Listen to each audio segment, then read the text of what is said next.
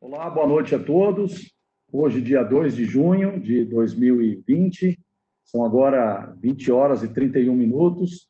Eu quero aqui dar boas-vindas a Carolina Kia, né, que nós também chamamos carinhosamente de Carol, ou como ela mesma falou, que é bem conhecida como Kia.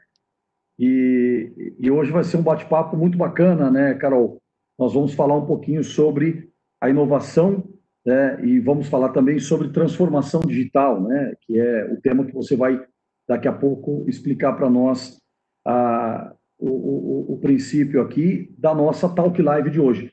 A Talk Live, que é um projeto que foi iniciado, aí a Ana Machado tem, tem coordenado, um projeto que tem por propósito trazer aí um, um conhecimento, é, trazer para todos uma, uma expansão da consciência, temas ligados à gestão, inovação, comunicação, enfim, uma variedade de temas.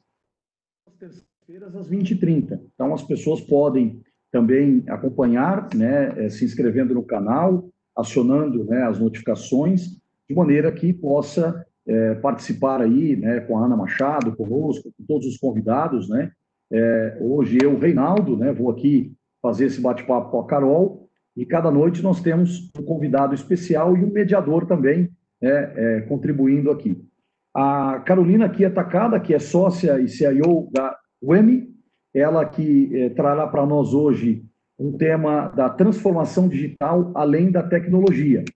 Então, eu vou aqui é, deixar a Carol mais à vontade, pedir que ela é, se apresente para nós e possa começar a compartilhar também um pouquinho. Logo em seguida da apresentação da Carol, nós é, faremos a ela algumas perguntas, né, é, que serão endereçadas a todos, de, por todos, a, a, e a minha colega Ana vai nos ajudar também é, extraindo essas perguntas e, e eu vou compartilhar elas com a Carol.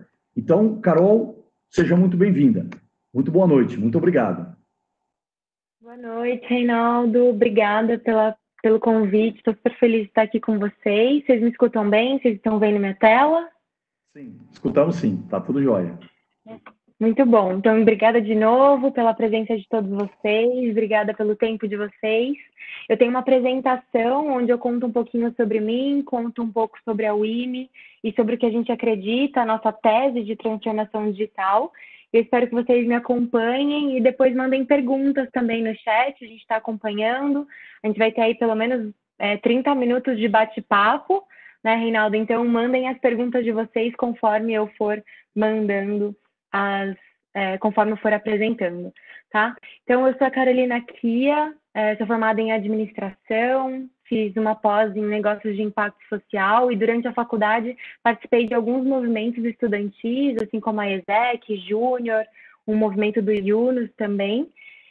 A minha vida toda eu fui do Rotary, então eu gosto bastante de dizer, porque diz muito sobre a pessoa que eu me tornei, é muito dos meus pais, inclusive meu pai está online, então quero deixar um beijo para ele. Sempre mando beijo para os meus pais, que eles estão sempre nas, nas lives.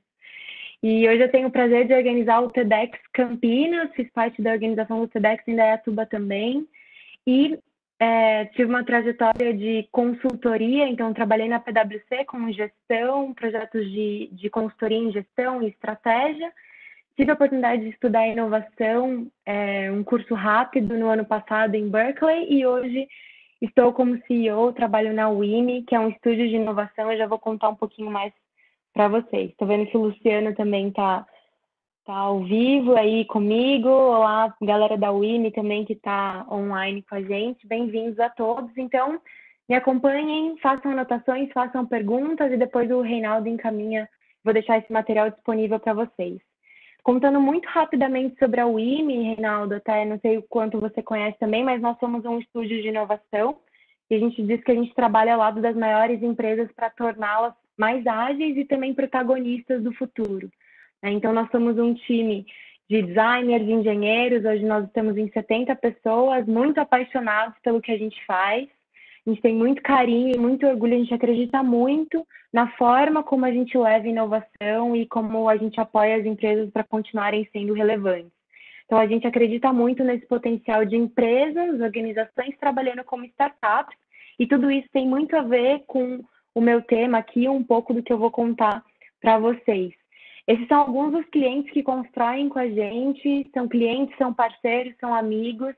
A gente fala que a gente trabalha sempre ao, ao, lado de líderes ousados dessas empresas que querem fazer diferente, querem buscar transformação, e a gente tem um, um prazer enorme de trilhar essa jornada ao lado deles. E aí, já entrando no nosso tema, até um pouquinho do que eu estava conversando com o Reinaldo hoje pelo WhatsApp, a desaceleração da economia, de fato, vai desafiar as empresas, né? Isso está sendo um desafio enorme para todos nós, enquanto sociedade, enquanto seres humanos, enquanto pessoas, enquanto empresas.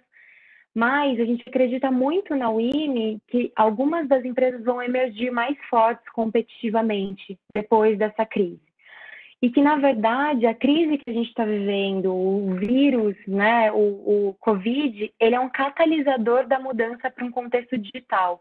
Ou seja, ele só está acelerando algo que a gente já estava vivendo, que é a aceleração e a mudança, uma mudança de modelo mental, inclusive, para um contexto mais digital, tá? Por que, que a gente acredita que isso é um catalisador?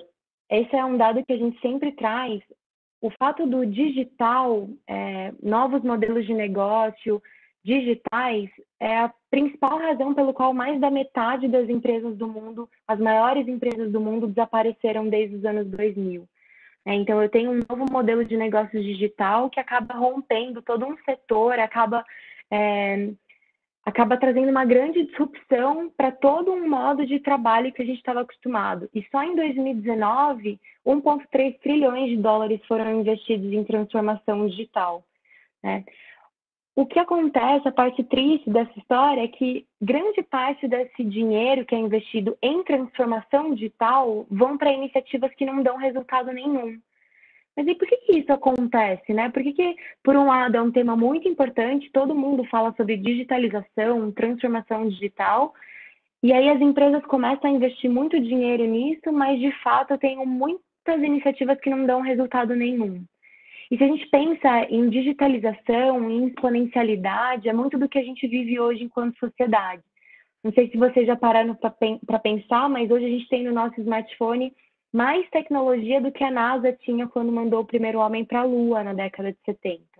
Né? Então, ele é um milhão de vezes mais barato, é, mil vezes mais rápido, e esse é o potencial das tecnologias e todo o grupo das tecnologias que fazem parte do nosso dia a dia hoje.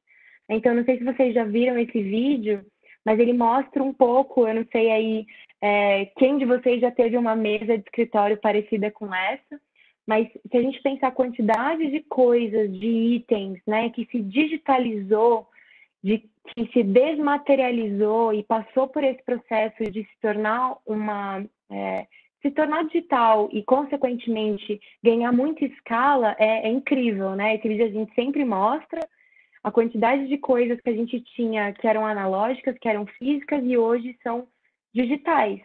É, então, inclusive, esse vídeo para em 2014, se a gente fosse continuar ele até hoje, talvez ficasse só o celular, né, Rinaldo? Então, é, todo esse, é, e tudo isso para dizer que existe uma grande mudança. É, a gente está passando por uma grande revolução, né? A gente está passando por uma grande revolução tecnológica e a gente está no meio dessa revolução que começou na década de 70 com o silício. Tá? E aí, várias outras tecnologias, né? Inteligência artificial, por exemplo, muito utilizada na medicina. Hoje a gente tem diagnósticos médicos é, quase tão precisos quanto os dos seres humanos, carros elétricos, carros autônomos, com inteligência artificial. Então, é, tudo isso faz parte do que a gente está vivendo. E quando a gente pensa nesse grupo de tecnologias, quando a gente pensa em todo esse, esse agrupamento de tecnologias, isso até é um pouco assustador. Eu não sei para vocês assim, mas causa quase que uma paralisia, né? Olhar, por exemplo, esse robô, que é só um robô, não tem nenhum ser humano aí, dando uma cambalhota para trás, com tanta agilidade, até mais agilidade do que um ser humano, isso causa uma série de sentimentos na gente, né? E, e tudo isso faz parte do momento que a gente está vivendo. Inclusive, quando a gente olha para as empresas mais valiosas do mundo, por exemplo, em 2011, aqui do lado esquerdo, e a gente compara com 2019, a gente percebe uma grande mudança, que é exatamente essa mudança da era e da revolução tecnológica que a gente está. Quando a gente olha 2011, a gente tinha empresas majoritariamente do petróleo, né, onde eu estava falando de bens de capital, bens de, de consumo, é, como forma é, predominante de produção. E quando a gente olha as empresas mais valiosas de 2019, eu estou falando de empresas de tecnologia. Né? Então, eu não sei quem, quem conhece essa pessoa, Ford, né? a revolução que a gente vivia anteriormente, ela era muito ditada por, por esse modelo é, de produção em massa, de comando e controle, é, é, muito, muito inspirado no que fazia sentido na época. Né? Mas quando a gente pensa hoje nas empresas de tecnologia, quem dita as regras é uma outra forma de profissional, uma outra forma de modelo de negócio, uma outra forma é, de produto e de serviço. Então, isso mudou drasticamente e nós todos aqui estamos vivendo exatamente nessa, nesse meio do caminho de passar por uma revolução para outra. Beleza? Até aqui, vocês estão comigo? Mandem sempre no chat se estão acompanhando, mandem os comentários de vocês e já vão pensando nas dúvidas para o nosso bate-papo. Bom, e isso tudo foi apenas o começo, né? Então, essa mudança da revolução tecnológica foi apenas o começo. Existe uma outra grande mudança que é muito importante, que é a de nós, Reinaldo, enquanto consumidores. Né? Se a gente pensa em nós enquanto indivíduos, existe uma grande mudança na forma como a gente vive, como a gente trabalha, como a gente consome, como a gente se comunica. Então, eu não sei se vocês se lembram como que era o final de semana dos anos 2000. Quem aí já estava vivo, manda para gente se vocês se lembram como era o final de semana nos anos 2000. Né? Então, basicamente, a gente tinha ali o telefone. Eu lembro que uma vez eu levei uma super bronca do meu pai, porque fiquei horas no telefone, a, a conta era caríssima, né? Não sei se vocês se lembram disso, mas a gente tinha poucas possibilidades de se locomover, majoritariamente ali com um carro. É, tinha que andar com dinheiro para todos os lados, todos os lugares né? Porque a gente nunca sabia ali se o estabelecimento ia aceitar cheque ou cartão, então, na dúvida, você sempre levava dinheiro. É, não sei quem teve o tijorola, eu lembro do tijorola do meu pai, que levantava uma antena super grandona. Quem teve, manda aí no chat pra gente. E, por fim, é, imagina a gente em quarentena nos anos 2000, né? A quantidade de absorção de conteúdo era muito limitada, era muito menor do que hoje. Era 100% vídeo, blockbuster, ia lá, pegava a fita, assistia e tinha que devolver depois. E se a gente pensa hoje, né? Se a gente pensa na nossa situação hoje, o que, que mudou, né? Basicamente, mudou a nossa quantidade de opções. Então, hoje, nós, enquanto consumidores, a gente tem um, a gente tem um mundo, uma, uma oportunidade de possibilidades. Então, se a gente pensa, por exemplo, no nosso smartphone, a quantidade de aplicativos que a gente pode fazer download, aplicativos que surgem todos os dias, isso é infinitamente maior do que as possibilidades que a gente tinha. Se a gente quisesse se locomover, eu posso usar o Uber, o Cabify 99, posso pegar uma carona pelo BlaBlaCar, para pagar, eu posso abrir, hoje abrir uma conta num banco digital leva minutos, né? É, posso pagar por PicPay, posso pagar por vários meios para me comunicar, WhatsApp, Telegram, Instagram, Tinder, qualquer outra forma de comunicação. E quando a gente pensa em conteúdo também, né? A gente tem um mundo de possibilidades. Então, o que eu queria trazer para vocês é que, mais do que a transformação digital ou que a tecnologia em si, o que mudou é o, é o impacto dessa tecnologia na sociedade, que de fato impacta os negócios, e é sobre isso que tem a ver transformação digital. Transformação digital tem a ver com o cliente, tem a ver com as pessoas.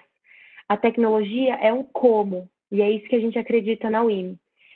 E para estudar tudo isso, é, tenho mais 10 minutinhos de apresentação, que é, eu acho que é o mais valioso que eu posso deixar para vocês, para estudar tudo isso, a gente foi entender as empresas que nasceram já nesse contexto digital, empresas contemporâneas, empresas que já nasceram nesse novo contexto e não precisaram se adaptar. Então, a gente visitou diversos países com empresas, é, visitando empresas de tecnologia para entender um pouco do formato, o que, que elas fazem de diferente, o que, que dita os, as cerimônias, as instruções, as regras, a cultura dessas empresas. Então, eu trouxe cinco pontos para vocês, muito rápidos, que eu espero de verdade que vocês consigam aplicar e refletir nas organizações de vocês. Se vocês já fazem, mandem no chat para a gente. É, eu já faço, faço diferente, que vai ser super legal trocar. Então, o primeiro ponto, pessoal, é gerar valor para o cliente. A gente pode dar vários nomes para isso, existem várias metodologias, então, desde do design, ou a gente pode chamar de human centered, centrado no usuário, customer experience, jornada do, do cliente, todos esses nomes para falarem sobre isso, o, a importância da gente centrar no cliente. Por quê? Já que eu vi que o meu consumidor, ele pode mudar a qualquer momento de marca, a jornada dele é transformada tão rápido, eu preciso sempre estar olhando para ele e me adaptando, né? E isso por meio da empatia. Olha o Luciano aí, que o Luciano está online, inclusive. Empatia no sentido de que existe um sentido bonito da palavra, de da gente olhar é, sob a perspectiva do outro, mas de fato é uma, é uma abordagem, é uma metodologia de sair do escritório, de conversar com as pessoas, entender o que, que dói, entender o que elas sentem, aplicar isso na prática. Né? Então, a importância da empatia, de fato. E olhar para as pessoas, de fato, sem o nosso viés, sem o nosso julgamento, sem a nossa lente de preconceito. Né? Então, olhar para os outros, de fato, é, com o mínimo viés possível para entender o que é valor para eles e não para a gente. A gente está muito acostumado a ter ótimas ideias do que solucionaria as nossas dores, mas eu preciso sempre olhar do viés do meu cliente. E para isso, eu preciso ir conversar, eu preciso é, observar, eu preciso testar rápido possibilidades. Nossa, eu tive uma ideia de um aplicativo, ótimo.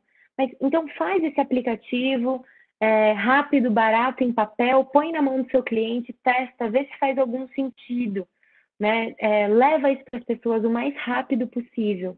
E isso vai trazer sucesso. Né? Então, duas ferramentas que a gente chama de frames na WIMI, que são super importantes, é, primeiro, o mapa de empatia. Então, coloca o seu usuário, coloca o seu cliente aqui onde está esse bonequinho e pensa sobre ele que, que ele fala, o que, que ele faz, o que, que ele pensa, o que, que ele sente, e de fato é, se colocar no lugar dele, entender como você, enquanto negócio, e aí aqui eu estou falando dessa parte do lado esquerdo, pode entregar valor para ele, tá? Depois eu vou deixar meu, meu e-mail e quem quiser esses slides, fica super à vontade para me pedir, eu compartilho com vocês. Mas então, esse é o primeiro ponto, tá? Olhar para o cliente e gerar valor para ele. Inclusive, tem um estudo de Harvard que é super interessante, que foi feito com quase 5 mil empresas, três anos antes, três anos durante, três anos depois das crises, que mostraram que dessas 5 mil empresas, de fato, 17% infelizmente não sobrevivem, e entre as que sobrevivem, 9% não só sobrevivem, mas prosperam. E o que, que elas fazem? De fato, um dos fatores muito importantes que elas fazem é compreender os usuários e gerar valor para os clientes. Então, eu paro de fazer as pessoas quererem algo para fazer algo que as pessoas realmente precisam, tá bom? Esse é o primeiro ponto. Segundo ponto é medir o que importa. Então, existem diversos dados disponíveis, isso também é algo que já é bastante consenso em todos os modelos de negócio. Tudo que a gente faz gera dados. E existem hoje é, nomes e indicadores que são fazem muito mais sentido para o contexto que a gente está. Né? Então, uma provocação e um convite que eu faço aqui para vocês é para vocês é, reverem um pouco para quais dados vocês estão olhando, como vocês estão utilizando esses dados. Deixo aqui algumas sugestões de indicadores que vocês podem medir, como churn, por exemplo, CAC, que é o custo de aquisição de cliente, e o NPS, né, que hoje é uma das melhores métricas para mensurar a satisfação de clientes. Então, quais são as métricas importantes para a entrega de valor da sua empresa e da sua área e refletir sobre isso de fato. Então, aqui, minha intenção não é passar no detalhe todos esses frames, essas ferramentas. É, vou ficar super feliz de compartilhar com vocês depois, para quem tiver interesse, mas é de fato entender quais são as métricas que são importantes que geram valor, se isso está atualizado, como você olha para os dados, e, por fim, democratizar essas informações, né? deixar elas visíveis. Hoje a gente tem diversas ferramentas gratuitas que ajudam muito a trazer esses dados de forma visível para a organização, tá bom? Esse é o segundo ponto, medir o que importa. Terceiro ponto, testes e aprendizado. Uma cultura orientada a testes, uma cultura orientada a aprendizado. Isso também é uma prática que, que a gente identifica em todas as organizações contemporâneas, que faz muito sentido para o ambiente onde a gente está, para o contexto que a gente vive. Por quê? Se tudo muda cada vez mais rápido, eu tenho alteração numa velocidade é, cada vez maior, faz muito sentido eu estar frequentemente mentalizando e vendo se aquilo que eu fazia ainda faz sentido. Né? E aí, quando a gente fala de erro, eu estou falando de tolerância ao fracasso, mas não tolerância à incompetência, no sentido de que eu preciso tolerar o erro na minha organização, mas de fato quando eu estou sendo ousado, quando eu estou sendo, é, quando eu estou mirando a lua, quando eu estou sendo muito inspirador. Então, não sei se vocês já viram esse vídeo também que mostra a quantidade de vezes que a SpaceX tentou pousar um foguete de volta na Terra, né? E eles explodiram dezenas de foguetes. É, e tudo bem, eles estavam tentando algo ousado, eles estavam mirando na Lua, algo que nunca ninguém conseguiu antes. Então, é nesse sentido, ser muito ousado e muito inspiracional, é, de fato, para tolerar o erro nesse sentido, tá? E aí a disposição para experimentar, mas altamente disciplinada. Ou seja, eu preciso o tempo todo entender o que, que eu quero aprender. Então, é uma cultura de aprendizado orientada a testes. Tá? E aqui eu deixo outra ferramenta super legal para vocês, que é o cartão de teste. Vocês conseguem encontrar isso é, disponível. E tudo que vocês querem testar, que vocês querem fazer de novo, é, preencher esse cartão. Ah, então eu quero testar um canal novo. Legal, ao invés de investir muito dinheiro nesse novo canal, vamos fazer um teste? Vamos fazer pequeno, rápido, barato e ver que eu aprendo com isso? Quais métricas que eu vou mensurar para saber se eu tive sucesso com aquele teste ou não? Então, essa é uma prática muito importante, muito comum é, de organizações contemporâneas. É, eu, é, eu, tive a oportunidade de conversar, que tenho a oportunidade de conversar com muitos líderes de, dessas organizações e a cultura de testes de aprendizado é muito forte. Ela nasce já com essas organizações. Né? Então, ser apaixonado, audacioso, continuar aprendendo sempre. Inclusive para os funcionários, para os colaboradores, eles enxergam hoje as empresas como a continuidade do que elas vêm aprendendo. Né? Então, esse é o terceiro ponto. O quarto ponto é conectar a experiência do cliente com a experiência do meu funcionário. Né? Então, não, não adianta eu falar de uma experiência incrível para o meu cliente externo, sendo que eu não estou olhando para o meu cliente interno.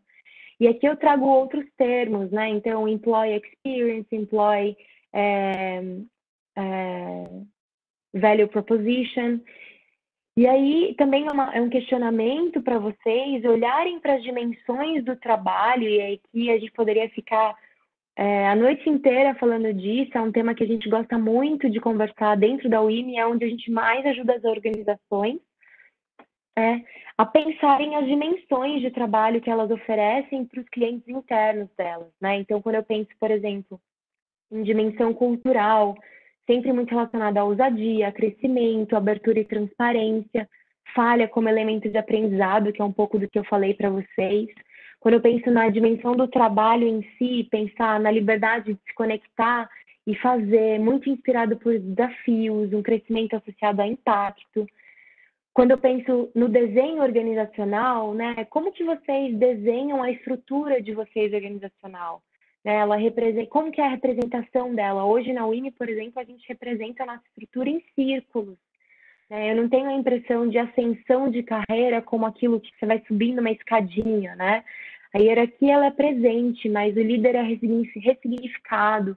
O líder tem esse papel de tirar barreiras. Né? É, a dimensão da tecnologia é muito focada em conveniência, ou seja, a tecnologia para potencializar o que eu tenho de melhor e como inspiração, mesmo que eu não seja uma empresa que tenha um produto de tecnologia escalável. Né? Mas a gente precisa olhar para a tecnologia como algo que vai trazer conveniência para o meu dia a dia. E por fim, a dimensão física, o que é super interessante nas organizações que a gente vê que as, as pessoas que trabalham lá, elas falam assim, ah, vocês conheceram o campus do Google, o campus do Facebook, o campus da Pixar? Eles não convidam a gente para conhecer o escritório. E isso diz muito, né? Espaços abertos, a, a, a palavra campus, que remete a conhecimento, a universidade, a continuar o aprendizado. Então, um trabalho, ele nada mais é do que a continuidade do meu aprendizado.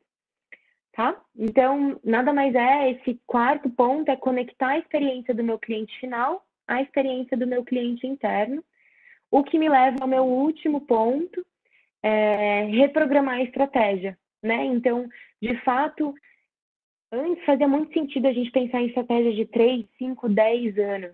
Com os clientes da WIMI, a gente faz isso para o ano e faz ciclos trimestrais, que inclusive foram todos por água abaixo, quando a gente pensa é, na situação em que a gente vive hoje. Né? Então, reprogramar o tempo todo.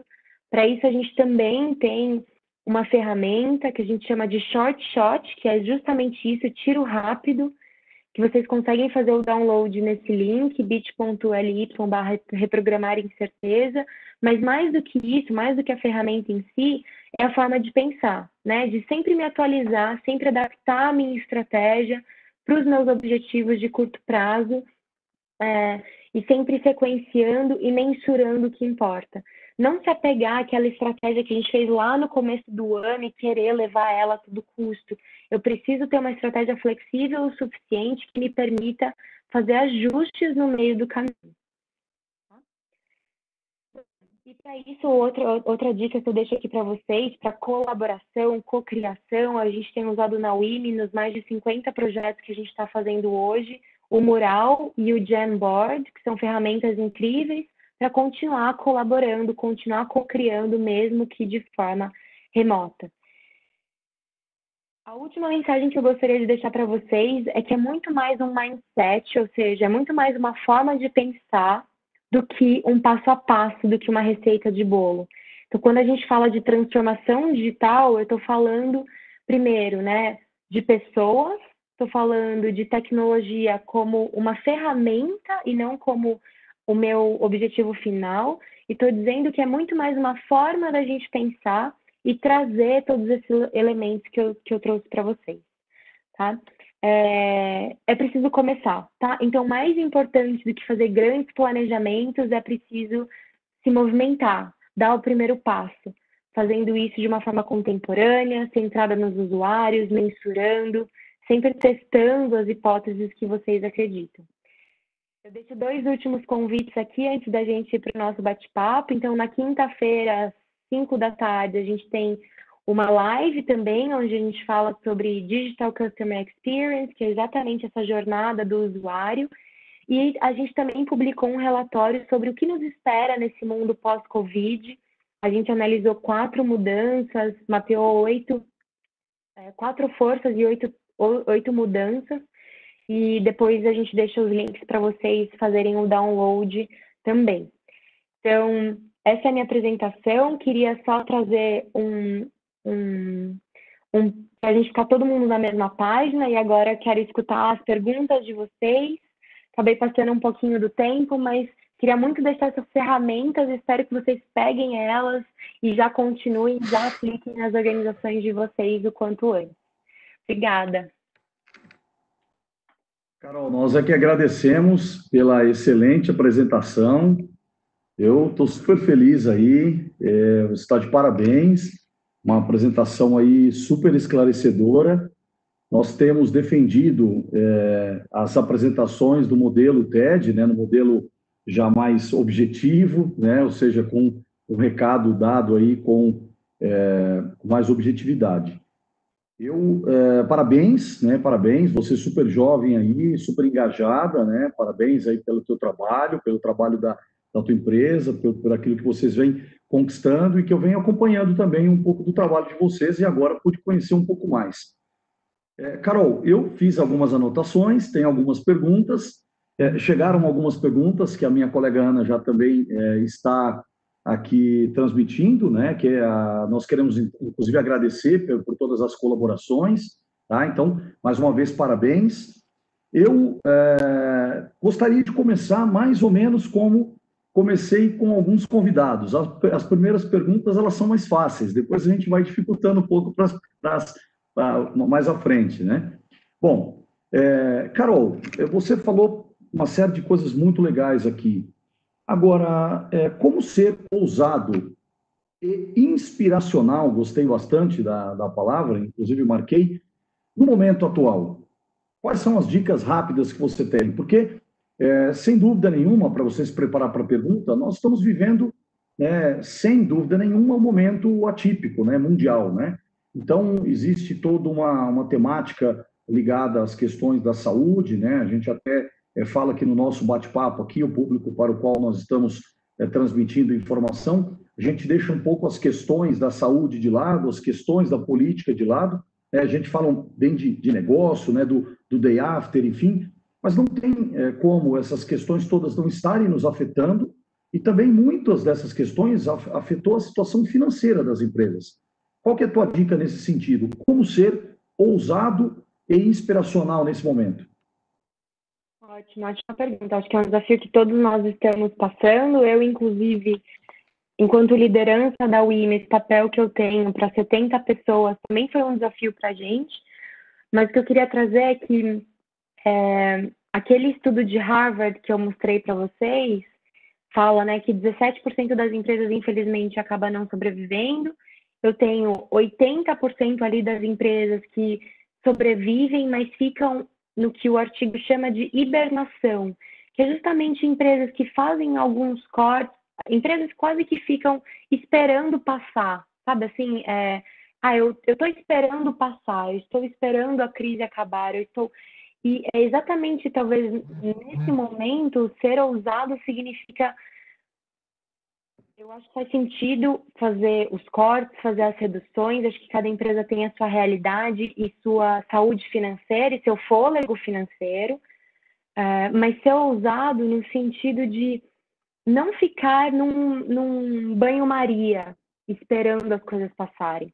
Né? Então, fazer uma leitura do que está acontecendo, criar sua tese, criar o que você acredita e seguir firme naquilo e ir fazendo ajustes. Então, de novo, mais importante do que se movimentar na direção certa é se movimentar, é enfrentar a paralisia e dar o primeiro passo.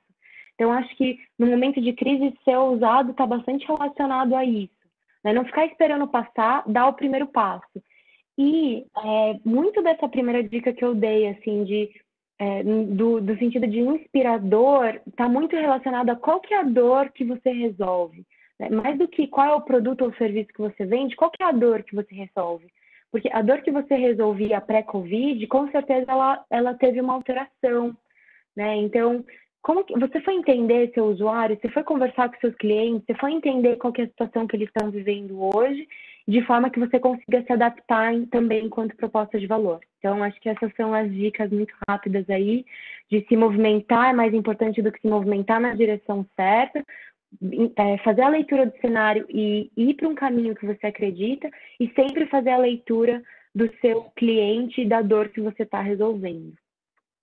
Isso é muito importante, né? A questão da dor é fundamental, gosto bastante dessa questão. É, pegando um gancho no que você disse, que a tecnologia ela traz conveniência, mas ao mesmo tempo eu percebo que a tecnologia ela ainda é, sobretudo, né? Depois a gente vai falar um pouquinho de mindset, mas ela é um pouco, eu vou usar uma palavra, não sei se você concorda, um tanto negligenciada por algumas pessoas, né? É, isso é só processo de venda, quer dizer, é, qual, o caminho, né? Já que a tecnologia ela traz é, tanta conveniência, né? Ou seja, é, como, como que a paixão pela tecnologia pode realmente mudar? Ou é só é, um processo de vendas, como eu chamo, né? um processo simples? Uma vez que né, a conveniência da tecnologia pode resolver muita dor. Né? Qual é a tua opinião sobre essa questão, Carol? É, eu acho que qualquer mudança, Reinaldo, ela traz um, um desconforto. Né? Então, sempre que surge uma coisa nova, em qualquer aspecto, uma nova ferramenta, uma nova pessoa no time, uma nova organização, uma nova regra, é natural, até é, é, é biológico do ser humano da gente querer ficar na nossa zona de conforto para a gente se proteger. Então, sempre que surge, surgem novas coisas, a gente tem um período de adaptação. É, mas o que a gente fala bastante na UIM é que a tecnologia ela tem que estar tá como algo que vai impulsionar o potencial do indivíduo. Né? Então, com certeza, para quase todas as atividades que são mais manuais e operacionais, a gente tem alguma extensão, algum aplicativo que pode, se não substituir completamente, não acho que é isso, mas facilitar minimamente é, esse dia a dia, assim. Então, desde coisas mais simples, né? Por exemplo, hoje é, não consigo imaginar empresas que não tenham, por exemplo, um formato de compartilhar arquivos de forma ao vivo e editar com mais de uma pessoa. Né? Eu já tenho várias ferramentas que fazem isso. É, esses dias eu fiquei, tive que mandar, para mandar um PDF para um dos meus clientes, tive que, tentei por seis formas diferentes, porque o e-mail dele não recebia aquele PDF de jeito nenhum. Então, tomar esses cuidados e olhar para a tecnologia como um empoderador mesmo, impulsionador das capacidades que a gente já tem, que não vão tirar o meu potencial criativo, né? Eles vão, pelo contrário, só liberar mais tempo para que a gente possa utilizar o nosso potencial criativo é, ao máximo. Então, acho que é um, uma questão de testar, provar e aos poucos ser conquistado, assim, né? Eu acho que e aí tem pessoas que infelizmente não, não, não querem e acho que a gente não pode fazer muita coisa para convencê-las. Assim, né? Tem que ser um pouco natural do, do indivíduo de estar aberto a esse novo, de, de testar novas coisas e, e se apropriar disso também como parte do próprio aprendizado dele mesmo.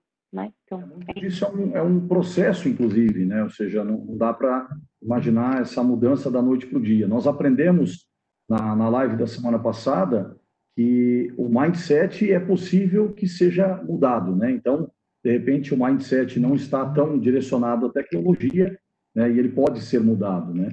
Eu fiquei bastante curioso quando você falou do mapa de empatia é, e a gente tem por princípio aqui também, é, e eu gostei muito da sua apresentação, porque ela foi super prática, né? E isso é algo que é, faz todo sentido, porque ela pode ser aplicada amanhã às oito da manhã. Isso é muito legal, né? Isso é fantástico. É, queria que você talvez comentasse um pouquinho da aplicação do mapa de empatia. Não sei se você tem um exemplo, alguma coisa que você tenha vivenciado recentemente, uma experiência. Eu fiquei bem curioso da questão do mapa de empatia, Carol. Ótimo. É, a WIMI nasceu enquanto é, estúdio de inovação e o design é o nosso coração, a gente fala. Que tudo que a gente faz, todos os projetos, então a gente já fez mais de 600 projetos, todos eles a gente começa pela etapa de empatia. É muito comum que a gente chegue, nossa, eu tive uma ideia genial, um aplicativo que vai revolucionar, legal, mas qual que é a dor que ele resolve? Quem é sua persona, ou seja, para quem que você quer construir aquilo? Qual que é a dor que você quer resolver? E aí eu tenho várias ferramentas, o mapa de empatia é uma delas, que é um primeiro passo de eu colocar o meu cliente, meu consumidor, meu usuário, a pessoa, a persona, o indivíduo ali no centro é, e refletir sobre ele não só com base no que eu acredito e no que eu já conheço sobre ele, mas ir de fato para a rua, ir para campo, entrevistar essas pessoas e entender a jornada delas. Então, por exemplo, é, a gente já fez alguns projetos com o McDonald's e a gente tinha lá diferentes personas e a gente foi para rua, a gente foi para campo entrevistar e ouvir essas histórias. Então, eu tinha desde a, do adolescente que gosta de ir ao McDonald's uma vez por semana, porque o McDonald's para ele é um momento de encontrar os amigos. Eu tenho as famílias que gostam de ir ao McDonald's a cada 15 dias, porque aquilo representa um momento de estar com a família. É, eu tenho diferentes perfis e isso é importante que eu avalie cada um deles, mas entender para qual que eu entrego o máximo valor. E até tem uma história legal, não sei se meu pai ainda está aí, mas quando eu mostrei para meu pai, ele falou assim: Ah, filha, legal, posso pôr uma empresa aqui no meio, colocar meu cliente? Eu falei, pai, não, tem que ser a pessoa. Então, mesmo que eu seja um negócio B2B, né, eu vendo para alguém, eu tenho uma pessoa que compra. Então, pode ser um gerente de compras, pode ser um gerente de manutenção, pode ser um diretor de operações, mas essa pessoa, ela tem as necessidades dela, ela tem as dores, ela tem a jornada dela, e eu preciso entender isso, e o mapa de empatia ajuda a gente a tangibilizar. Então, basicamente, ele tem quatro quadrantes, às vezes seis, depende muito da abordagem, e não tem certo nem errado, só vieses diferentes, mas o que, que essa pessoa fala? Quais são as frases que ela normalmente fala? O que, que ela faz? O que, que ela pensa? O que, que ela sente? É muito importante na abordagem do design que a gente traga sentimentos. E aí, ainda explorando a pessoa, quais são as dores dessa pessoa e quais, quais são as necessidades que ela tem. Então, eu preencho, muito importante, eu preencho o mapa de empatia depois que eu vou conversar com as pessoas, eu vou observar, eu vou aprender junto com elas. Senão eu trago muito viés do que eu acredito, é, e a gente acredita muito que é importante eu ir conversar olho no olho, mesmo que agora de forma digital, né? Marca um call com o seu cliente, entende com ele quais são os desafios e com base nisso você adapta a sua proposta de valor. Muito bom, Carol. Tem várias perguntas que foram endereçadas aqui. É, uma delas é se você acredita, Carol, que os bancos digitais, à medida que eles se consolidem, a maioria das pessoas elas passam a migrar para essa modalidade. E aí os bancos tradicionais, eles, usando aqui a palavra da pergunta, eles estão fadados à extinção. Não sei se é para tanto, né, o fadados à extinção, mas qual é a tua, tua visão sobre essa questão da expansão dos bancos digitais? É, eu acho que hoje, como, como eu falei um pouquinho, hoje a gente tem muitas possibilidades. Então, há duas, três semanas atrás, é, um amigo que ele precisou abrir uma conta em um banco mais tradicional e na, no mesmo dia eu abri uma conta no Nubank. Foi incrível a diferença de tempo para receber o cartão. Foi, a gente abriu praticamente no mesmo dia. É, no Nubank, coisa de cinco minutos, eu já tinha registrado tudo, já tinha um e-mail. Dois dias depois eu já tinha recebido o meu cartão em casa sendo que ele ainda estava com vários desafios para validar o token, o cartão foi para um outro endereço, isso demorou. Então, assim, é... eu acho que, de fato, os bancos tradicionais, eles têm um poder e um tamanho muito grande, mas tem uma expressão que fala bear and the beast, né? Então, de fato, como se um banco tradicional, né, que é gigantesco e tem muito poder, aqui no Brasil principalmente. Então, ele é o urso, mas eu tenho várias pequenas abelhas é, picando esse urso de vários, de vários lugares diferentes. Assim. Então, eu acredito que é um setor que está passando por uma grande mudança e a mudança vai ser cada vez maior daqui para frente. E, de novo, o, o consumidor, ele valoriza muito boas experiências. Né? Então, quantas histórias a gente não tem de bancos digitais que são humanos, que tem, por exemplo, eu sei que o Nubank ele tem o, o time dele de atendimento como o time mais importante, né? Um time que tem muita autonomia, que é muito valorizado, diferente do call center que a gente imaginava antes, né? Que era um trabalho quase que desumano ali de é, de muitas ligações, muito trabalhoso, muito moroso, de muita reclamação. Então, ressignificou isso completamente, porque é uma empresa que já nasceu com esse olhar centrado no usuário. Então, a gente, é, na WIME, a gente acredita muito nisso, que o sucesso está ligado a você ser uma empresa que vai olhar para o seu consumidor, vai olhar para a jornada e vai melhorar isso cada vez mais. Então, eu acho que está bem atrelado essa pergunta que você fez. O curioso é que as experiências positivas elas estão muito mais ligadas atualmente às experiências dos bancos digitais do que aos convencionais. Né? Você acabou de citar esse exemplo aí, né? então isso talvez já diga um pouco né, da, da sua resposta. Tem uma pergunta que começa na lista das mais difíceis aqui. É uma pergunta sobre a questão ética, né? Como, Carol, como fica a ética na transformação digital? Vale qualquer coisa? Sonegar informações, fazer coisas é, que não combinadas de forma transparente? Quer dizer, qual é a tua experiência aí daquilo que você tem vivenciado com relação a essa temática da ética, Carol? Eu acho que, sem dúvida, não vale qualquer coisa, de forma nenhuma. É, e eu acho que, inclusive, a tecnologia possibilita, tanto que possibilita um alcance muito maior de pessoas, né? Então, quando você pensa em números de, do que as plataformas, do que as startups alcançam é muito maior. consequentemente, a exposição dessas empresas é muito maior também. E o cuidado com as informações, o cuidado com a reputação, principalmente no, no momento que a gente está de compartilhamento de informação de uma forma tão rápida, tão fácil, é muito importante. Então, é, não vale tudo. Eu acho que é, eu acho que tem, tem vida curta empresas que buscam buscam caminhos curtos é, para se dar bem. Então, eu, eu não acredito nisso. Transparência radical é um dos valores da WINE, inclusive. É, é super importante para a gente ter transparência em tudo que a gente faz, em tudo que a gente acredita. Inclusive, a gente acredita que é um valor, está muito relacionado ao próprio conceito de inovação aberta. Né? Então, por exemplo, na WIME a gente tem espaços que são abertos, é, eu tenho pouquíssimas paredes, né? E, de novo, fazendo um paralelo com empresas mais tradicionais ou que nasceram em outros contextos, onde tinha muitas salas fechadas, muitas coisas secretas que tinham que ficar entre quatro paredes. Hoje, a gente acredita que é muito difícil você ter controle de todas as informações. Então, faz muito mais sentido você ter a garantia de que você está agindo de uma forma correta, porque você não vai ter controle e como segurar aquelas informações.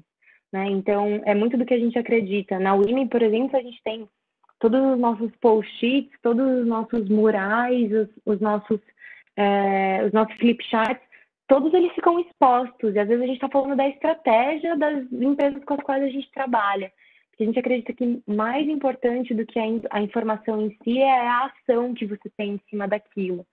Né? Então, acho que é, é, difícil segurar a informação, a gente não, não, acredita nisso. Tanto que a gente compartilha tudo, é, sempre com muito respeito, sabendo que qualquer pessoa pode ler aquela informação a qualquer minuto. Então, acho que a gente está muito mais vulnerável nesse sentido, enquanto sociedade também, de, de vazamento de informações. Então, é melhor fazer as coisas da forma correta, dormir tranquilo é, e não ter preocupação sobre onde aquelas informações elas podem parar. Ou seja, o recado é bem claro, né? Faça as coisas corretas, né? Tenha tranquilidade, que você vai com certeza se dar bem. Carol, você falou bastante sobre a questão de revolução tecnológica, a tecnologia assusta. É, você falou também, né? Ou seja, do impacto dessas tecnologias. E você também falou que o, que o vírus é um catalisador, né? É, isso são algumas das suas né, palavras-chave aí da tua, da tua apresentação. É, eu até comentei no início, né? O momento é bastante complicado, né? Não, não há como é, negligenciarmos né, o momento que estamos vivendo é, de pandemia, do impacto, né? De como as pessoas estão assustadas com essa questão toda é, e o quanto isso está impactando nos negócios. E tenho uma pergunta aqui é, da questão é, de qual o maior legado da tecnologia digital no pós-pandemia. Qual é a tua opinião? Bom, eu acho que muito no, no caminho que a gente já tem visto muitas coisas nesse sentido. Então, eu acho que, é, primeiro, a questão do trabalho remoto. Né? É, eu estava conversando com um dos nossos, dos nossos parceiros na Bosch, por exemplo, a Bosch tem 5 mil metros quadrados de escritório aqui pertinho de Campinas.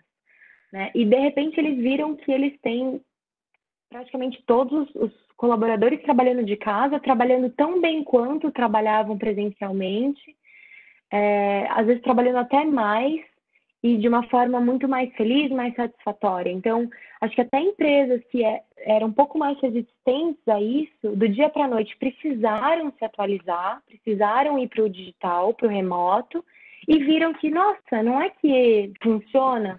A gente tem clientes na Win, por exemplo, que precisaram comprar 300 computadores, notebooks da noite para o dia, assim. Então, eu acho que, sem dúvida, as empresas viram que existe uma possibilidade de trabalhar tão bem quanto é, de forma remota. A própria Winnie, a gente tinha um formato muito presencial, Reinaldo, muito olho no olho, pão de queijo quentinho, abraço, oficina, colaboração, e de repente a gente está rodando 50 projetos, todos de forma remota, com o NPS a satisfação até maior do que o presencial, a gente viu, beleza, nosso modelo de negócio ele pode ser 100% digital. Inclusive, há duas semanas eu, eu, a gente tomou a decisão de estender o trabalho remoto até o final do ano. E eu não estou falando de home office, eu estou falando de anywhere office, né? Então, trabalhe de onde você quiser.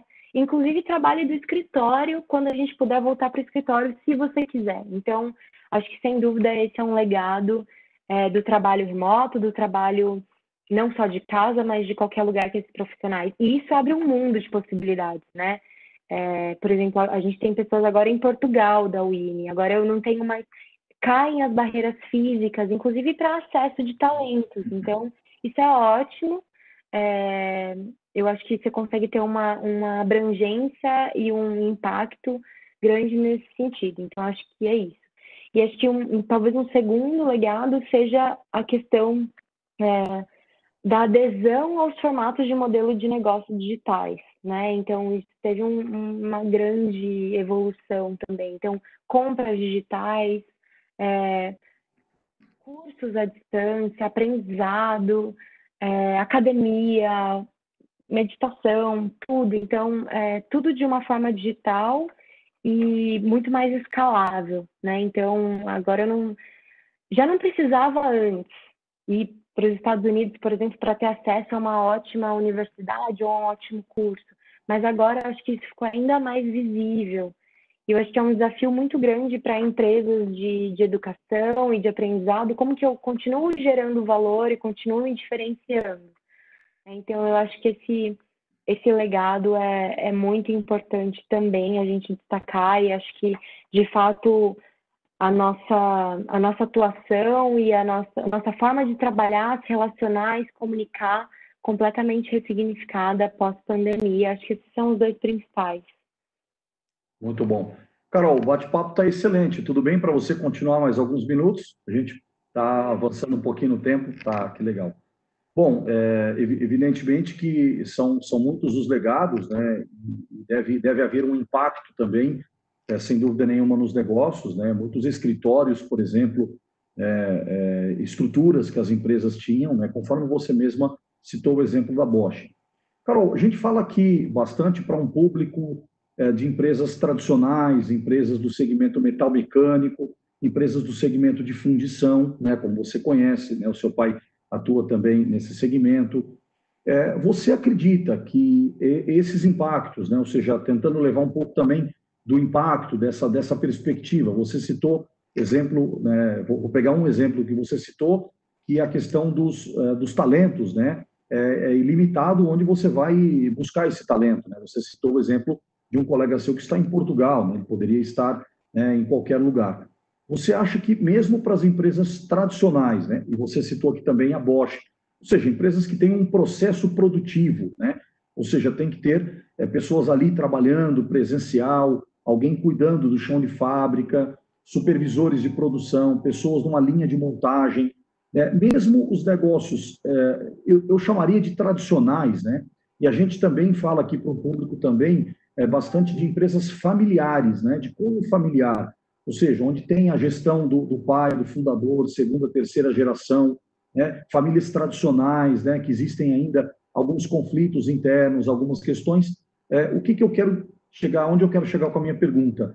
Mesmo nas empresas tradicionais, você julga que esse legado ele, ele, ele vai ser bastante percebido, ele pode ser absorvido? Como você entende, é, ou seja, nesse contexto, ou seja, nas empresas que é, não são todas digitais, elas são ainda bastante analógicas, bastante convencionais. É, Carol, no teu ponto de vista, por gentileza.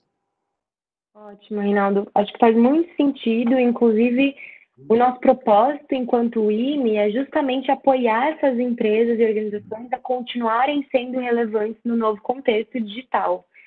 E até para a gente interage muito com empresas familiares, empresas que são mais tradicionais, que têm modelos de produção, é, é, empresas de, de, início de cadeia, né, de suprimento, enfim. E a gente, para responder essa pergunta, acho que a gente, a gente traz um conceito bem importante que é de fato de horizontes de inovação.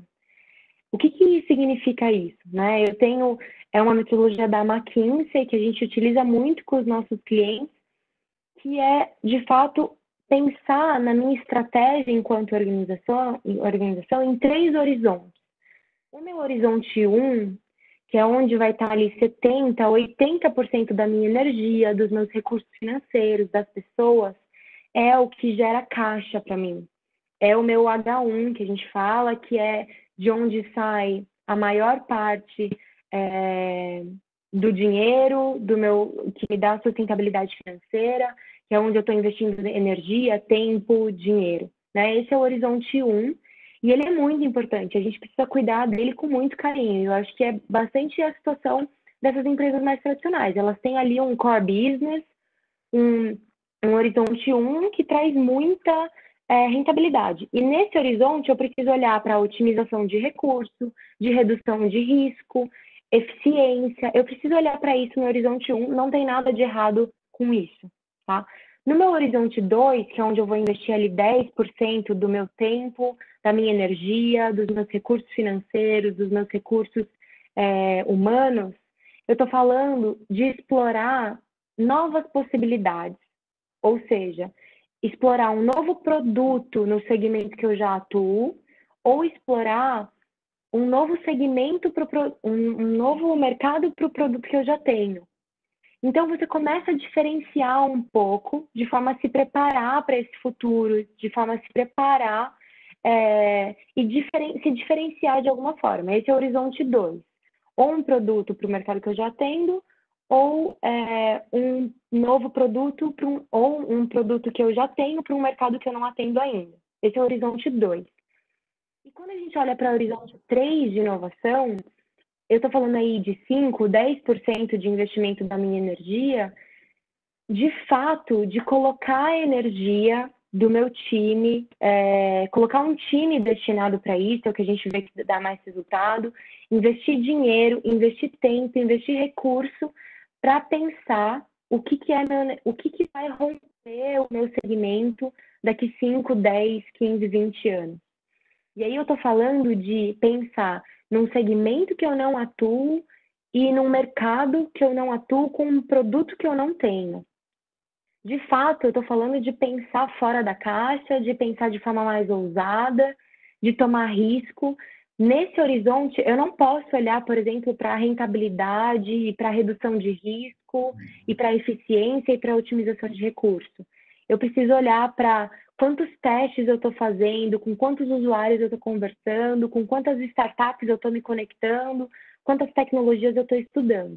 Então, a gente acredita, enquanto IME, esse é o nosso viés, né? Acho que não tem certo nem errado, mas que qualquer empresa precisa ter esses três horizontes desenhados, porque senão ela está correndo um risco muito grande, infelizmente, de ser substituída e de ver a sua fonte H1 cessar porque aquilo vai se tornar obsoleto e ela não vai ter mais de onde se reinventar. Então, eu preciso usar uma parte desse dinheiro que é gerado no meu H1 para pensar no meu H2 e no H3. É, isso é essencial para a sobrevivência. Antes a gente tinha ciclos de empresas né, que duravam aí 30, é, 50, 100 anos, e hoje a gente tem esses ciclos cada vez menores, empresas se tornando obsoletas cada vez mais rápido. Por isso a importância de equilibrar as estratégias nesses três horizontes. Espero que eu tenha dado alguma, algum caminho. Ficou muito claro e ficou bastante claro também que o horizonte 3 é o que pode dar esse fôlego, né? Você falou em ciclo da empresa, mas se nós formos olhar para ciclo do produto, né, para ciclo de determinado processo, isso é ainda mais curto, né? É, e a gente acaba vivenciando isso um pouco também para esse público eu fiz questão de endereçar essa pergunta, que é um público que a gente tem mais é, network, tem um relacionamento mais próximo. Carol, você acredita que a transformação digital ela deve acabar com o contato presencial com o cliente? Ou esse face-to-face -face ainda é importante e pode somar para a questão da experiência do cliente? Qual é a tua opinião? Eu acho que depende muito do modelo de negócio. É, na UIME, como eu falei para vocês, a gente tinha um presencial muito importante, era inclusive uma das nossas fortalezas, né? O olho no olho, o abraço caloroso, a interação, a música, os estímulos. E de repente, quando a gente passou para o digital, a gente viu que a gente pode traduzir essa, essa experiência encantadora para o digital também. Então, a gente pensou, tem um time maravilhoso que pensou muito em como a gente se adaptar poderia se adaptar E a gente utiliza várias ferramentas para proporcionar, continuar proporcionando esse encantamento. Então, a gente tem música nos nossos workshops, a gente tem workshops mais reduzidos, é, a gente tem aplicativos que mudam fundo, que colocam fantasia e máscara, a gente tem ferramentas de colaboração remota, e o resultado está sendo incrível, o resultado de satisfação está sendo tão bom quanto era o presencial. Estou falando do nosso modelo de negócio. É, eu acredito que o, é, é insubstituível, né? O olho no olho, o abraço, o contato humano, mas eu acredito que dá sim para ter é, uma experiência tão incrível quanto presencial no digital. Eu acho que arrisco dizer que quase todos os, os, os modelos de negócio ou produtos e serviços tem uma parte importante que pode ser digital. Talvez não toda a jornada, mas uma parte importante que possa ser digital, se bem feita, com certeza fator de, de muito sucesso para a empresa. É, tem um próprio testemunho pessoal dessa questão do, da, da mudança né, do, do formato, é, compartilhando na semana passada justamente um treinamento, essa maneira, né, eu trabalho com tecnologia, a forma pela qual nós estamos nos reinventando né, nessa aproximação com o cliente, né, uma vez que o face-to-face -face, nesse momento está tá bem complicado. É, eu te falei que nessa parte agora a gente começava as perguntas difíceis, né? então vamos lá. É, Carolina, como que você imagina é, é toda essa tecnologia, essa, é, é, esse aspecto tecnológico e digital, mas levando em consideração que nós temos uma defasagem na educação, qualidade de vida defasada, é, como que isso é para você aí nesse, nesse contexto, que é bem importante da educação, né, Carol? É, infelizmente, a gente tem um, um, desafio gigantesco quando a gente pensa em educação, é, que no fim é a base, eu acredito bastante como ela sendo a base da transformação e da nossa evolução enquanto sociedade, mas eu vejo a tecnologia, sim, se bem utilizada, como um, de novo, como uma forma, um caminho para potencializar esse alcance. Então, eu, eu acredito que, por um lado, infelizmente, uma das mudanças que a gente mapeou, uma das tendências, é o aumento da desigualdade, é, é o que a gente escreveu no nosso relatório. A gente acredita que essa crise vai trazer um aumento de desigualdade, por outro lado, eu vejo muito a tecnologia como uma forma de aumentar impacto e de potencializar esse, esse bem, assim. Então, uma, uma forma de, se bem utilizada, é um, um, um mecanismo poderoso de redução disso, de levar acesso a mais pessoas. Mas acho que é um, é um desafio gigante. Eu, eu não tenho muito a resposta para esse questionamento infelizmente. Complexo, né? É, sem dúvida, como você falou. É, Carol, com essa escalada irreversível e necessária da tecnologia, como redistribuir o trabalho com o contingente que já existe hoje? Qual é a tua opinião? Eu acho que a, a pessoa deve ter se referenciado à própria, a própria próprio grupo, né? ao, ao quadro, ao, ao, ao, número de, de pessoas. Né? Deve, deve estar também associado a isso, o meu entendimento aqui, também interpretando a pergunta. Quer dizer, é, tanta tecnologia que, de repente, na hora de redistribuir, e as pessoas, como que ficam nesse contexto? A tecnologia ela acaba né, se conflitando, na tua opinião, qual é a tua experiência que você tem visto aí também dessa, dessa tua jornada aí, por gentileza? É, eu sou bem otimista nesse ponto, acho que tem opiniões contrárias, e eu respeito, mas eu sou otimista em relação à, à tecnologia é, no mercado de trabalho. Eu acho que, por um lado, sim, a tecnologia tem um potencial de substituir muitas das posições e muitos dos tipos de trabalho, mas, por outro, eu acredito bastante que ela traz novas possibilidades e traz novas, novas, é, novas janelas de oportunidade para trabalhos e formatos de trabalho que hoje a gente nem consegue imaginar. Né? Então, eu acredito que a tecnologia ela tem, é, num primeiro momento, esse potencial de substituir algumas posições e alguns formatos de trabalho, mas por outro lado ela traz possibilidades que a gente nem imagina, então acho que no final o saldo disso pode ser positivo. E de novo, eu acredito que a tecnologia ela vem para liberar atividade, liberar nós seres humanos com potencial criativo gigantesco de atividades que são muito rotineiras e repetitivas, de forma que a gente possa utilizar esse nosso potencial criativo para outras coisas. Né? Então é um pouco da, da visão que eu tenho, uma visão um pouco mais otimista em relação à tecnologia substituindo algumas profissões. O pessoal está pedindo para você falar um pouco mais sobre a metodologia do tiro curto se, se você pode abordar um pouco mais essa questão, por gentileza. Acho que uma, uma visão é assim como também eu te comentei da, da, da questão inicial, do próprio mapa da empatia, né? E aí essa metodologia do, do tiro curto, você pode também trazer um, um panorama aí, Carol, por gentileza. Claro. Inclusive, eu convido vocês todos a, a visitarem o site da WIMI, lá a gente tem um blog, né, wimi.com.br, lá tem o blog, e um dos artigos do blog explica certinho como preencher essa metodologia do short shot. É, como que ela funciona? E depois é, a gente manda isso tudo para vocês. É, eu vi que tem uma lista de presença, né, Reinaldo? Acho que se o pessoal se cadastrar, a gente pode mandar para eles o, o, todo o material, eu compartilho com vocês. Mas uhum. basicamente o short shot ele vem para ser uma estratégia, uma reprogramação de estratégia a curto prazo. Então, o primeiro passo é você listar qual é o objetivo que você quer atingir. O objetivo ele precisa ser é, numérico né, e mensurável. Então, dá um exemplo. Ah, eu quero reduzir, por exemplo, 3, 300 mil de caixa, ou eu quero faturar 200 mil reais. Ele precisa ser bem tangível, mensurável.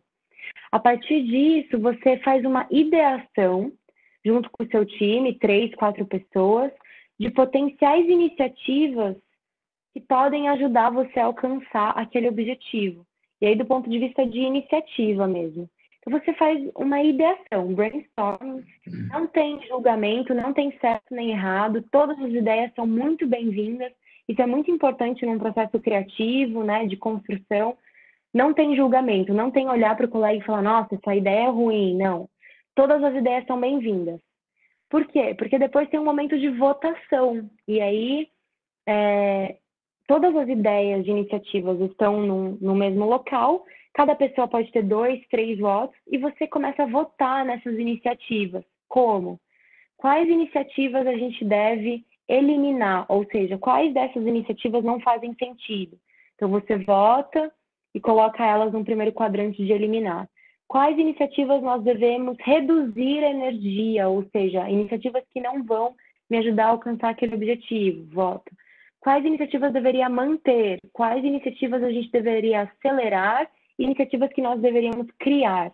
E aí no, no frame tem todos esses quadrantes, você posiciona as iniciativas e você só traz para um, seu, um roadmap de iniciativas as iniciativas que você decidiu manter, acelerar ou criar.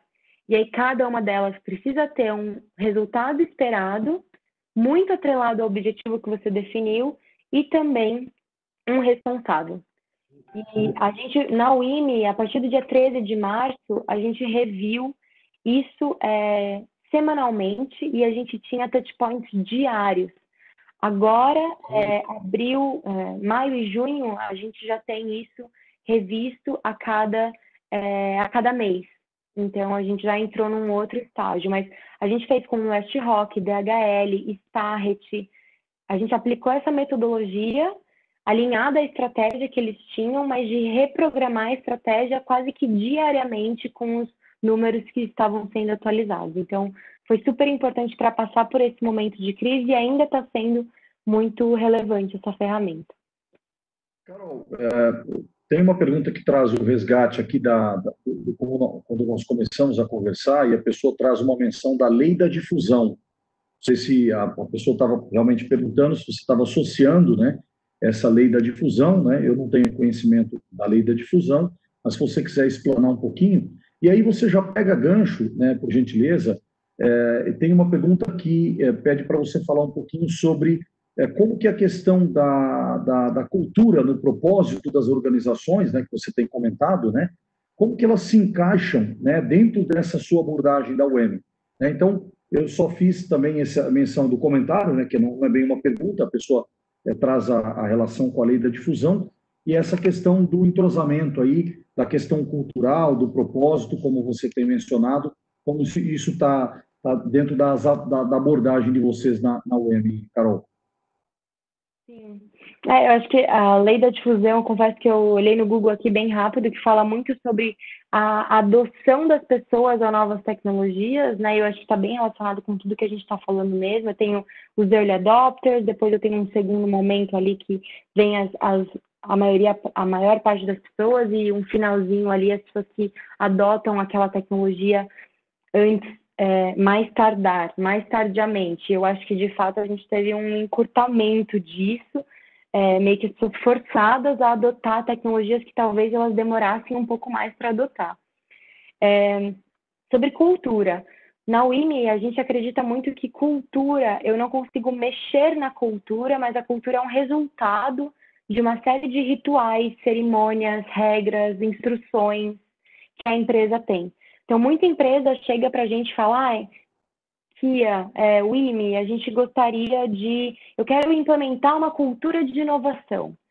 É, a gente até ouviu uma vez, ah, eu quero uma política de cultura de inovação. A gente fala, legal, entendo o que você quer dizer, mas na nossa opinião, cultura é algo que você não consegue mexer, ela é resultado. Então, a gente tem uma abordagem que é uma linguagem própria de reprogramar organizações. A gente chama isso de BizHack, inclusive, uma linguagem de reprogramar a organização, que justamente trabalha essas dimensões é, de estrutura, dimensão física e de dinâmica da organização, que ajuda a organização a se atualizar constantemente e isso reflete na cultura.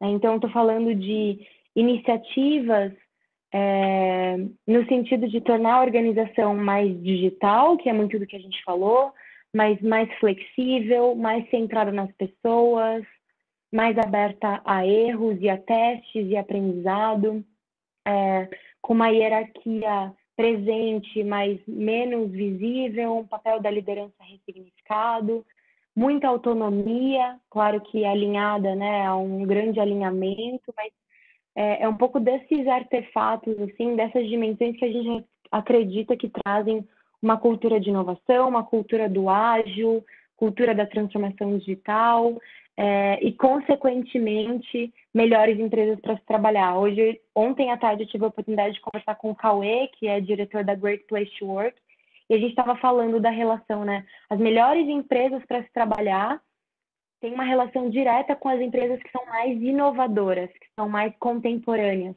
porque de fato eu não consigo desatrelar uma coisa da outra, né? Uma boa empresa para trabalhar com o quanto a empresa está atualizada métodos contemporâneos de gestão e de organização. É, ou seja, né, nesse contexto, e trazendo também novamente um pouco para o nosso público, aquele público que a gente tem um pouco mais de contato, né, empresas metal mecânica, empresas é, de ramos tradicionais, a gente tem falado muito do quanto ela pode ser mais competitiva, né? E esses desafios, por exemplo, né, observando a competitividade de uma forma mais ampla, né? Ou seja, como que esses aspectos, né, da inovação, né, da cultura do ágil, é, da tecnologia embarcada, né? É quem sabe isso estas, né? São dicas, né? Bastante importantes aí, porque é, muitas vezes nós temos dificuldade, né? vou falar nós, de um modo geral, é de, de enquadrar, e a gente falou de dicas práticas, né? O que, que eu posso, na minha empresa, utilizar logo amanhã, né, para poder implementar. Então, a gente acredita que é, esse, esse, essas dicas, esse, esse input seu está é, bem associado a essas questões também. Carol, indo para os nossos ritos finais aqui, tem uma pergunta que deixei ela estrategicamente para o final. Né? E as empresas é, que nem têm estratégia analógica ainda. O que, que vai acontecer com elas? Qual é a tua opinião? Ou seja, talvez ela está um passo atrás, né? Ou seja, é, pelo que eu entendi da pergunta, deve ser nesse sentido, né? Qual é a tua, tua opinião? Você tem se deparado com isso, né? Na tua experiência, nas tuas é, é, atividades, é, Carol, de alguém que ainda é, não, não tem é, um apreço pela estratégia, né? Eu costumo dizer que se uma coisa dá certo sem estratégia, foi sorte sorte você não tem todo dia.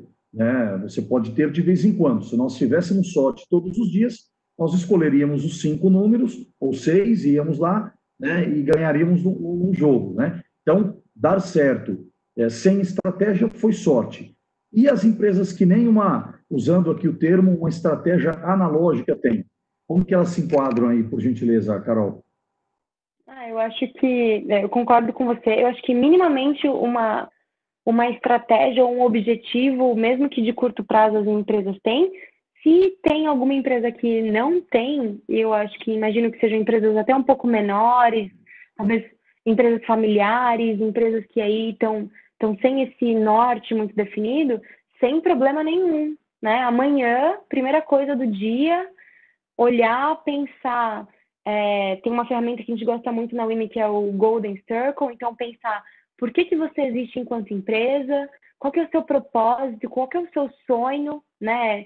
É, tem que dar tesão, assim. O, o fato da sua empresa existir tem que ter um propósito muito forte. Hoje, é muito difícil a gente ter empresas relevantes que não têm ali aquele brilho nos olhos, aquela garra, um propósito muito claro de existir.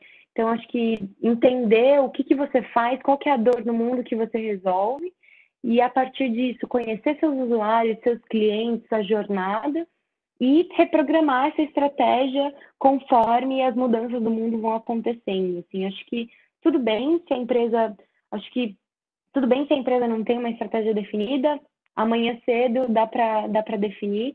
E quando eu converso com empresas que são um pouco menores, empresas familiares, eu falo que elas têm uma vantagem muito grande também, que é o, o próprio tamanho. Né? Então, você tem uma agilidade que empresas gigantes não têm. Né? Então, quando eu estou falando de empresas que são um pouco menores, é, elas conseguem mudar a direção mais rápido, a tomada de decisão está centralizada em menos pessoas.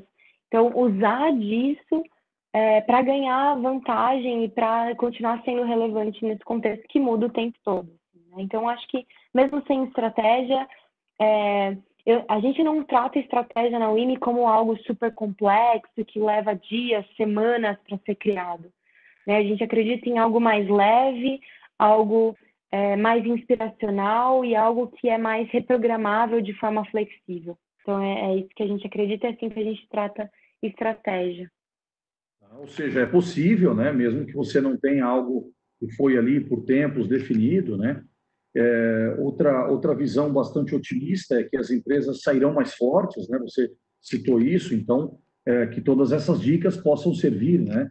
A gente fala da, da expansão da consciência, né? Tem o nosso amigo Ricardo Pugliese fala muito essa, essa questão, né? Eu gosto de sempre de dar crédito à, à frase dele, e é isso que a gente tem, ou seja, como propósito aqui.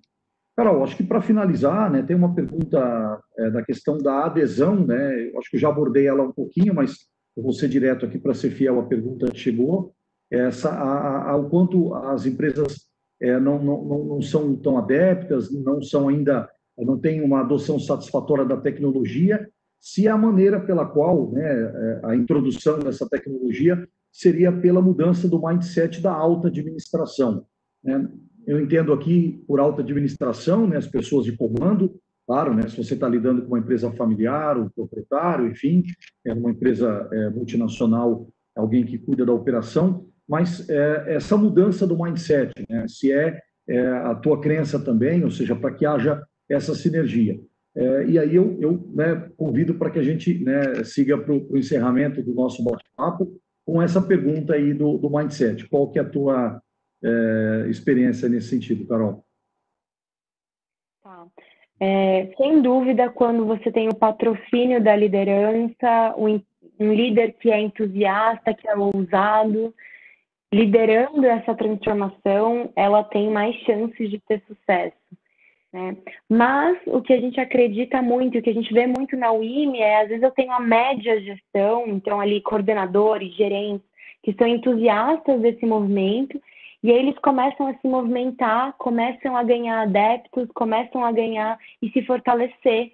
E aí eles vão para o gerente, eles vão para o diretor, e eles conseguem levar essa transformação é, bottom-up, que a gente fala, né? De baixo para cima, é, e a gente já viu isso acontecer inúmeras vezes. Então, quando o líder, quando o principal líder da empresa, os, o, a, a, liderança, ela é entusiasta da inovação, de modos mais contemporâneos de trabalho, isso vai mais rápido, sem dúvida, é, mas a gente vê muitas histórias de, de líderes de média gestão que começam a se entusiasmar e começam a ganhar força dentro da organização, até que isso chega na alta liderança e a alta liderança fala: nossa, verdade, é muito bom, vamos, vamos mudar, vamos fazer junto, vamos aprender é, e vamos fazer parte dessa transformação.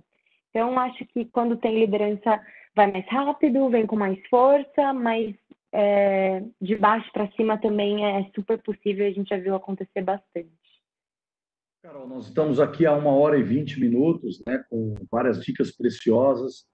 Eu sou daqueles que é adepto à, à questão de que nós estamos na era da curadoria, porque nós temos muita informação disponível, né? Então, evidentemente, né, a Ana Machado, que é a nossa colega especialista nisso tudo aqui, é a pessoa que fala, né, que existem muitas lives, muitos materiais disponíveis, mas definitivamente, né, nós não queremos ser mais um material, nós não queremos trazer mais um conteúdo, e sim um conteúdo relevante, um conteúdo direcionado. Então, foram várias as dicas, né? Eu quero aqui é, parabenizar você pelo trabalho, quero parabenizar você aí pela, pelo teu posicionamento, é, muito inteligente, muito bem posicionada. As dicas, conforme eu falei, dicas práticas, né? É, aqueles cinco passos e todas as dicas muito relevantes. E quero aqui passar a palavra para você, para pro, os uh, ritos finais aqui, agradecendo, né? Agradecendo aí pela tua contribuição, pela tua exposição e por ter provido esse conteúdo aqui bastante relevante para nós nessa mais do que uma hora e vinte aqui nessa noite de hoje, tá, Carol? Eu quero agradecer aí em nome da Ana e agradecer e te parabenizar e passo a palavra para você para você é, colocar as suas considerações finais, por gentileza, Carol. Ótimo. Eu agradeço muito a você, Inaldo, a Ana, pelo convite, pela confiança. Meu pai, Wilson Takada, que está aí, é meu grande ídolo e que fez a nossa conexão também. Sim. Fiquei muito feliz com o nosso bate-papo, adorei, nem vi passar, eu acho que foi muito gostoso esse bate-papo, uma hora e meia, normalmente as lives, né, às vezes duram 40 minutos, mas foi uma delícia. Obrigada a todo mundo que ficou com a gente até o final e que fez as perguntas, é, que interagiu. Eu convido vocês a conhecerem o site da UIME, uime.com.br. A gente é muito ativo no LinkedIn também, vocês encontram a gente como UIME. É, a gente também faz lives com conteúdos é, relevantes, então convido vocês a participarem com a gente. E, de novo, obrigada por dividir esse tempo com a gente, por estarem presentes. Eu adorei nosso bate-papo, espero que eu tenha deixado algumas dicas e com certeza eu aprendi bastante com vocês também. Contem sempre com a gente, é um prazer participar. Obrigada. Não, obrigado, Carol. Agradeço as pessoas que participaram, que contribuíram com as perguntas. A gente sempre fala aí, né, no ambiente do YouTube, né, para você ativar as notificações, para você se inscrever no canal, compartilhar as informações, né, para que essa informação possa ser propagada para mais pessoas. Então, mais uma vez, muito obrigado, Carol, muito obrigado a todos, uma boa noite, parabéns mais uma vez e felicidades. Nos encontramos por aí com toda certeza, tá, Carol? Muito obrigado. Tchau, obrigada, boa noite. Obrigado, boa noite, Carol.